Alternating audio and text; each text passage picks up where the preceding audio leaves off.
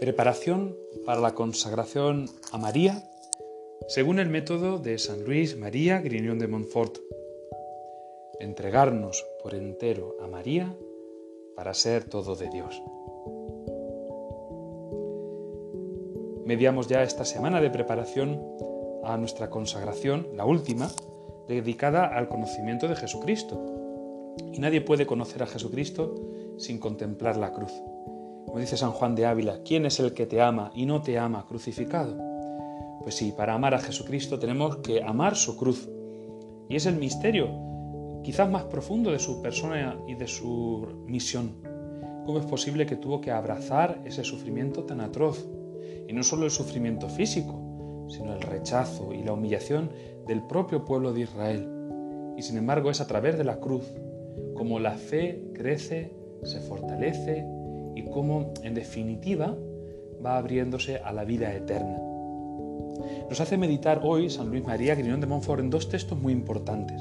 El primero es del Evangelio de San Mateo, en el momento de la pasión, cuando Cristo está en la cruz y lo que recibe por parte de las autoridades que están allí presentes no son nada más que desprecios. Para empezar, el haberlo crucificado con dos ladrones, que es un gesto ya de desprecio y de humillación, como un malhechor más. Leemos el Evangelio. Después de crucificarlo se repartieron sus ropas echándolas a suerte, y luego se sentaron a custodiarlo. Encima de la cabeza colocaron un letrero con la acusación. Este es Jesús, el rey de los judíos. Crucificaron con él a dos bandidos, uno a la derecha y otro a la izquierda. Los que pasaban lo injuriaban y meneando la cabeza decían, Tú que destruyes el templo y lo reconstruyes en tres días, sálvate a ti mismo si eres hijo de Dios. Baja de la cruz.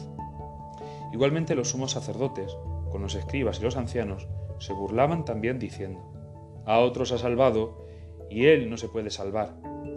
Es el rey de Israel, que baje ahora de la cruz y le creeremos. Confío en Dios, que lo libre si es que lo ama, pues dijo, soy hijo de Dios. De la misma manera los bandidos que estaban crucificados con él lo insultaban. Ciertamente estas escenas son tremendas, como lo crucifican con dos ladrones, equiparándolo en crímenes a ellos, como le ponen un letrero burlesco, el rey de los judíos, como una sátira viendo el fin tormentoso al que le habían destinado, y cómo los que estaban puestos como cabeza y guías de Israel ante su Mesías, ante su Señor, no son capaces de reconocerle y se burlan de él. Ciertamente es terrible este dolor en el corazón sagrado de nuestro Redentor, la burla, pero no es menos el dolor que le causan los cristianos que hoy dudan de su poder, de su misericordia, de su amor y rechazan la cruz. Ciertamente la cruz no es em, no es apetecible, pero es el camino seguro para el cielo. Cuando nosotros dudamos del plan de Dios, cuando incluso llegamos a decir que cómo Dios consiente tal o cual cosa, poniéndonos nosotros por encima de Dios y pidiéndole explicaciones, en realidad lo que estamos haciendo es burlarnos de la cruz.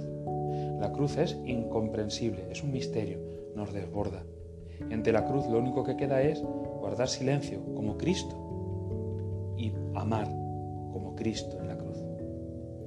Por eso, San Luis María Grignón de Montfort, para hacernos conocer a Jesucristo, lo que nos invita es a abrazar la cruz. En el libro de la imitación de Cristo hay palabras verdaderamente muy hermosas y que nos pueden enseñar precisamente a preferir este conocimiento interno y crucificado de Jesucristo a cualquier otro. Hay una frase en el capítulo 11 del libro segundo que nos puede arrojar mucha luz. Dice así, Jesucristo tiene ahora muchos amadores de su reino celestial, mas muy pocos que lleven su cruz. Sí, es verdad, hay muchos que quieren su reino y que quieren el gozo y el consuelo de la amistad con Jesucristo, pero si Cristo carga con la cruz, no quieren cargarla con Él. Como dice también la invitación de Cristo un poquito más adelante, todos quieren gozar con Él, mas pocos quieren sufrir algo por Él. Y es verdad, pero claro, no todos aman a Jesucristo por Él mismo. sino por los consuelos, las bendiciones, las gracias que procura. A nosotros nos tenemos que formar esta, este deseo, amar al Señor en salud y en enfermedad, en prosperidad y en adversidad, cuando estamos contentos y cuando estamos tristes, en el consuelo y en la angustia del corazón. Buscar a Jesús porque es Jesús, para que sea siempre nuestro Jesús, para que no seamos nosotros mercenarios, que solo lo buscamos por consolaciones. En el capítulo 12, el siguiente del libro segundo, dice así, esta palabra parece dura a muchos, niégate a ti mismo, toma tu cruz y sígueme, sigue a Jesús.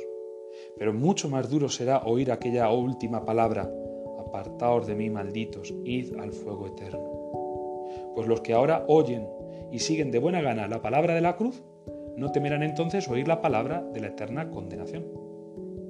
Toma tu cruz, pues, y sigue a Jesús, e irás a la vida eterna. Sí, nuestra cruz no tendremos que buscarla fuera de nosotros, sino que la cruz está en nuestro corazón.